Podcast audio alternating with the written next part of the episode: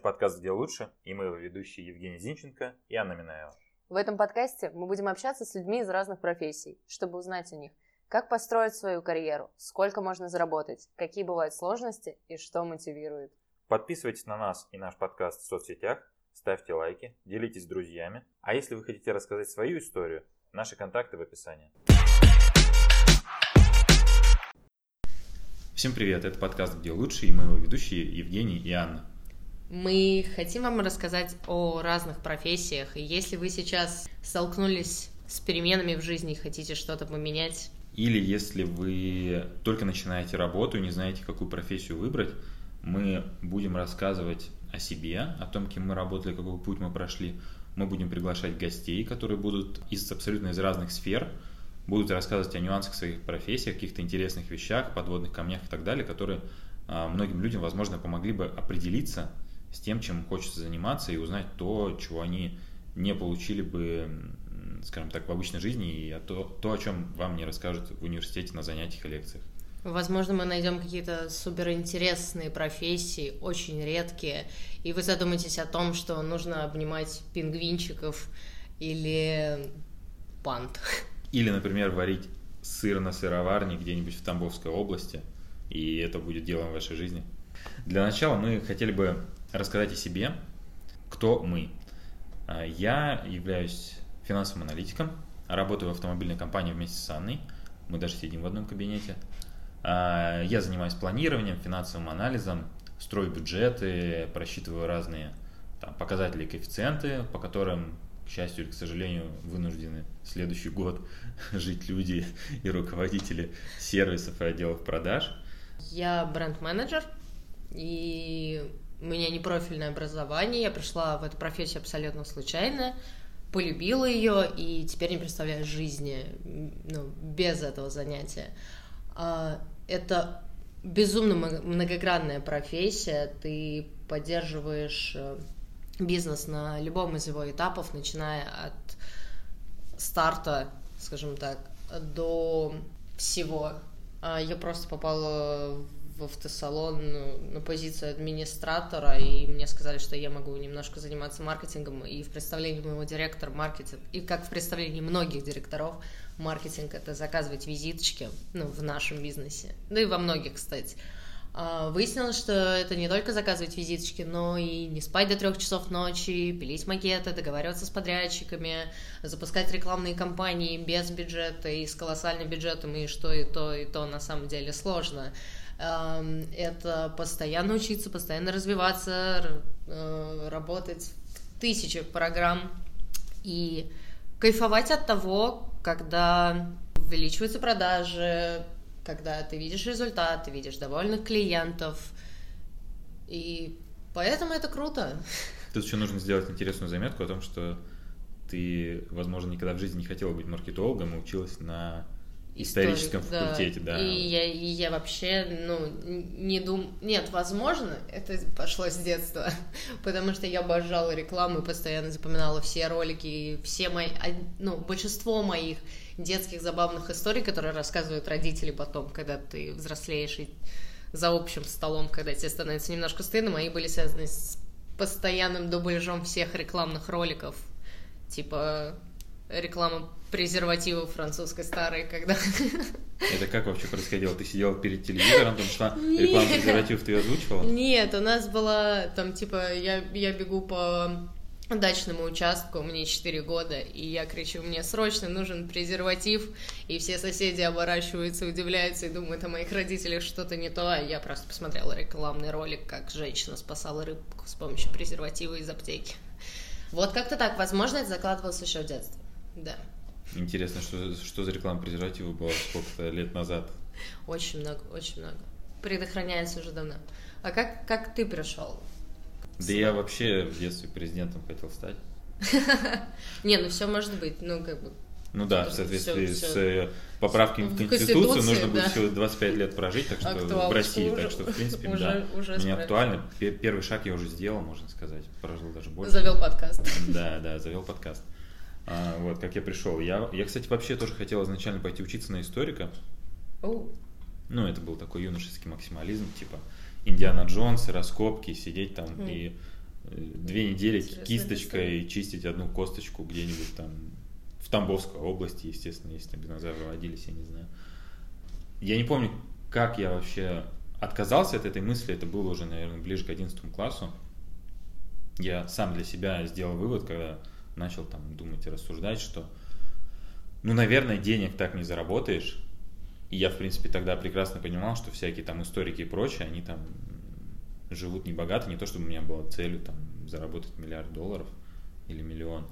Просто как-то на уровне здравого смысла я подумал, ну ладно, окей, этим если я заниматься не буду, чем я хочу заниматься? Я не знаю, чем я хочу заниматься, но экономика очень обширная вещь.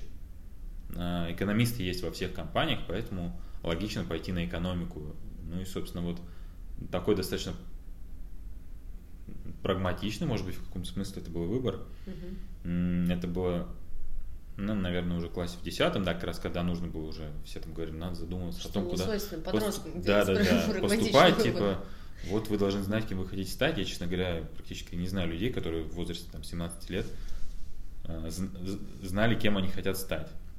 Ну, обычно это достаточно сложная вещь такая. И у меня, помимо того, помимо мысли о будущем заработке, у меня были хорошие отношения с математикой. Я или лучше всех, или один из лучших в классе был по математике. Мне всегда хорошо получалось с этими вещами управляться. Я любил очень историю, математику, английский язык. Вот, собственно, из математики английского языка выросла моя, выросла моя идея пойти куда-то на экономику.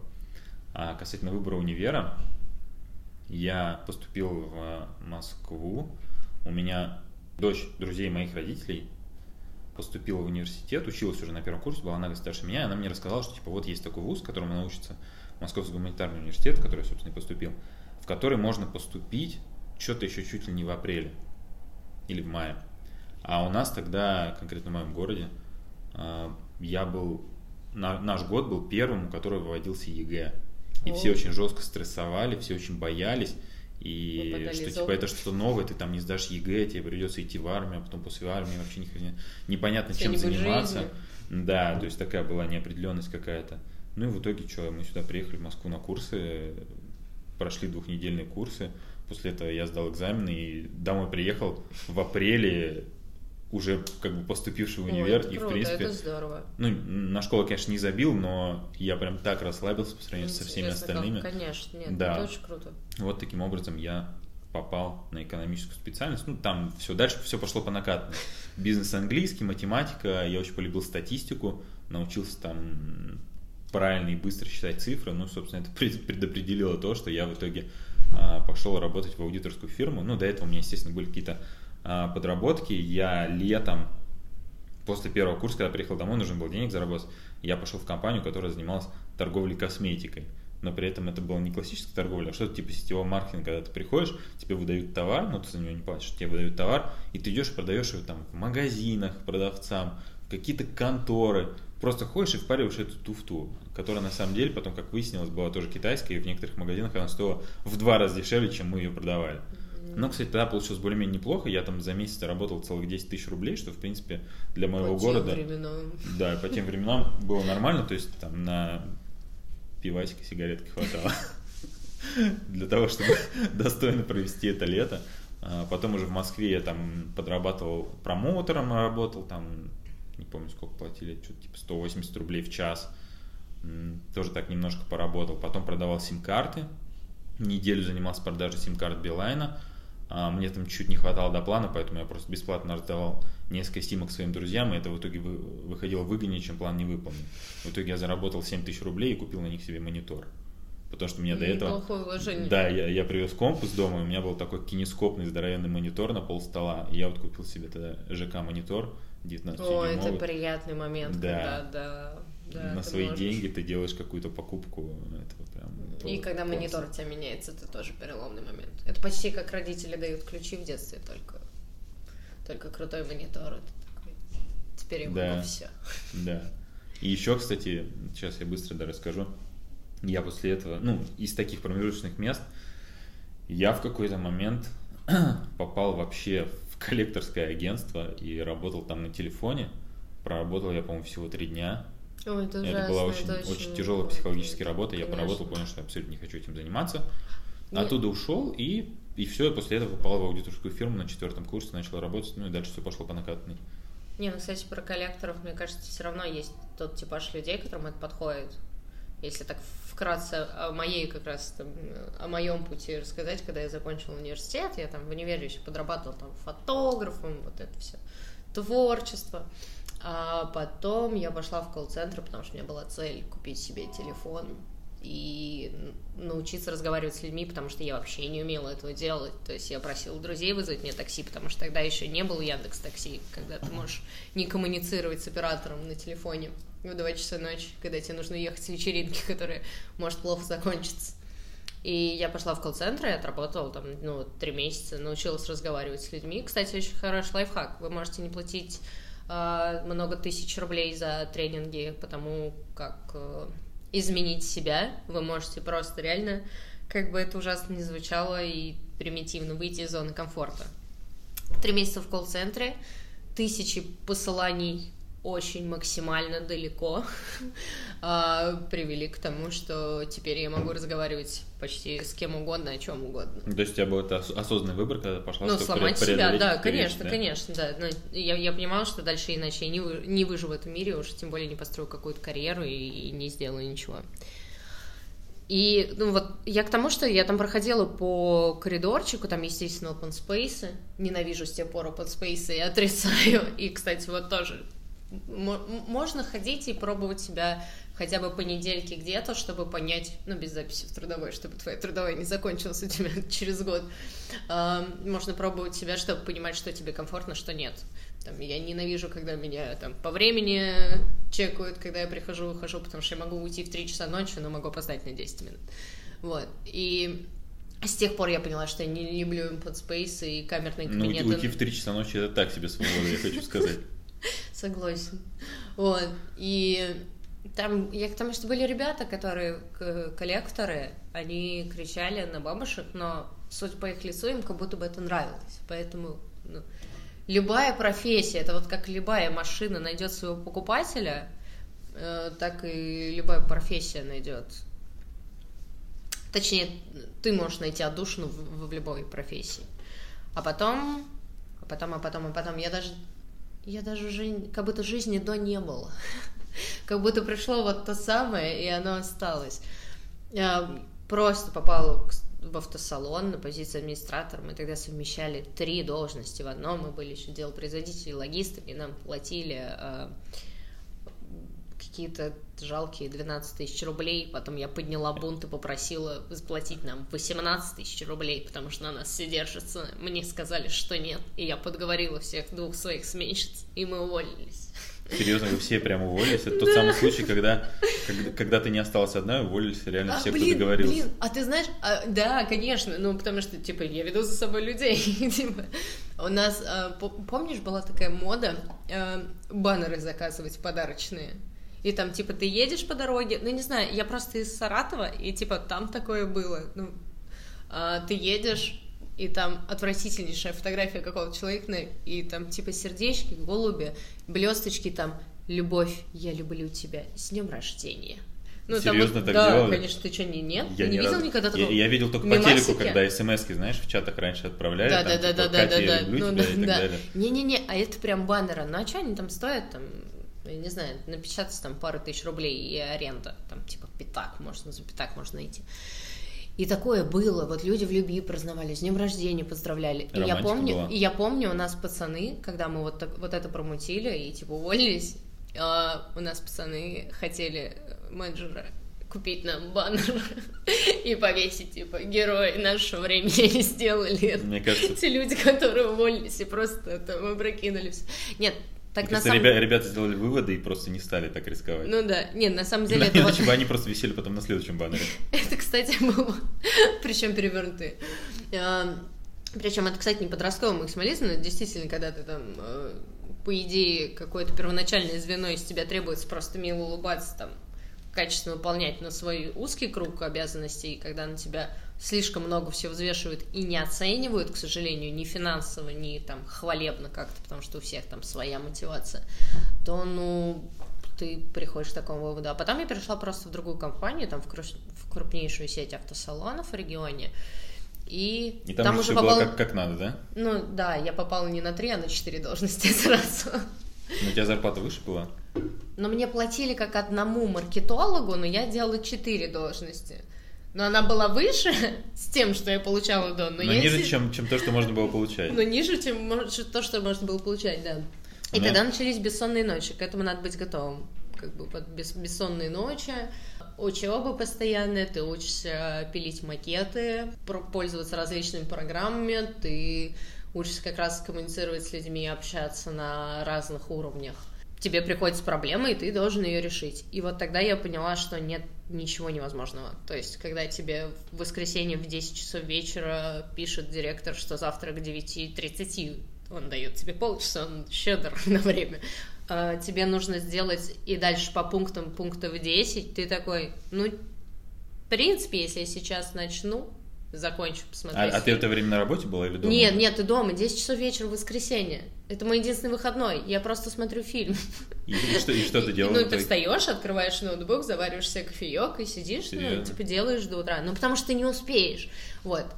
Но профессия классная, не надо думать, что вот это все, все, все так грустно Ну, то есть ты нашла это реально то, то, то, то движовое, чем тебе интересно Я нашла заниматься. то, да, из-за чего тебе не лень вставать с утра и не лень сидеть Слушай, вот у меня, кстати, ночи. у меня ни разу такого любовь. не было. Я на все свои работы достаточно легко вставал. То есть у меня, мне, мне кажется, ни одной работы такой не было за все время, хотя были там и более удачные, и менее удачные. У меня не было такого, чтобы я прям не хотел с утра вставать или что я не хотел в воскресенье. Я просто я просто вставал и шел, у меня даже вообще задней мысли не было. Хочу, я не хочу на работу, я просто иду. И мне, в принципе, это нравится, потому что многие люди, я знаю, они- им там тяжело, они думают, господи, завтра, Завтра на на работу. работу. При этом даже если людям нравится работа, они, им как-то это тяжело очень а, передается, но у меня Бороться такой... с ленностью, что ли, я даже не понимаю. почему. Да, вот проблемы не было. Единственное, вот когда моя первая серьезная работа была на четвертом курсе, когда я в аудиторскую фирму попал, я полтора года там отработал.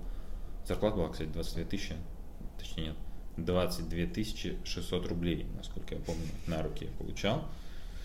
Конечно, для Москвы так себе деньги. Это был, кстати, 2012, 2012 В 13 был кризис.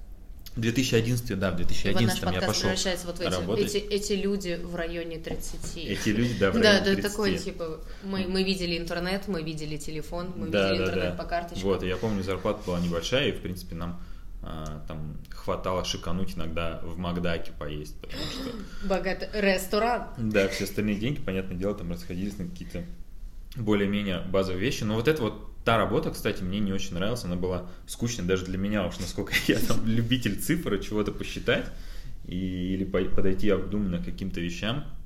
Вот в аудите прям было реально скучно, там была определенная программа, ну именно ПОшка, по которой ты там проводил аудиторские процедуры, проверял там различные счета, направления, даже было чуть-чуть аналитики.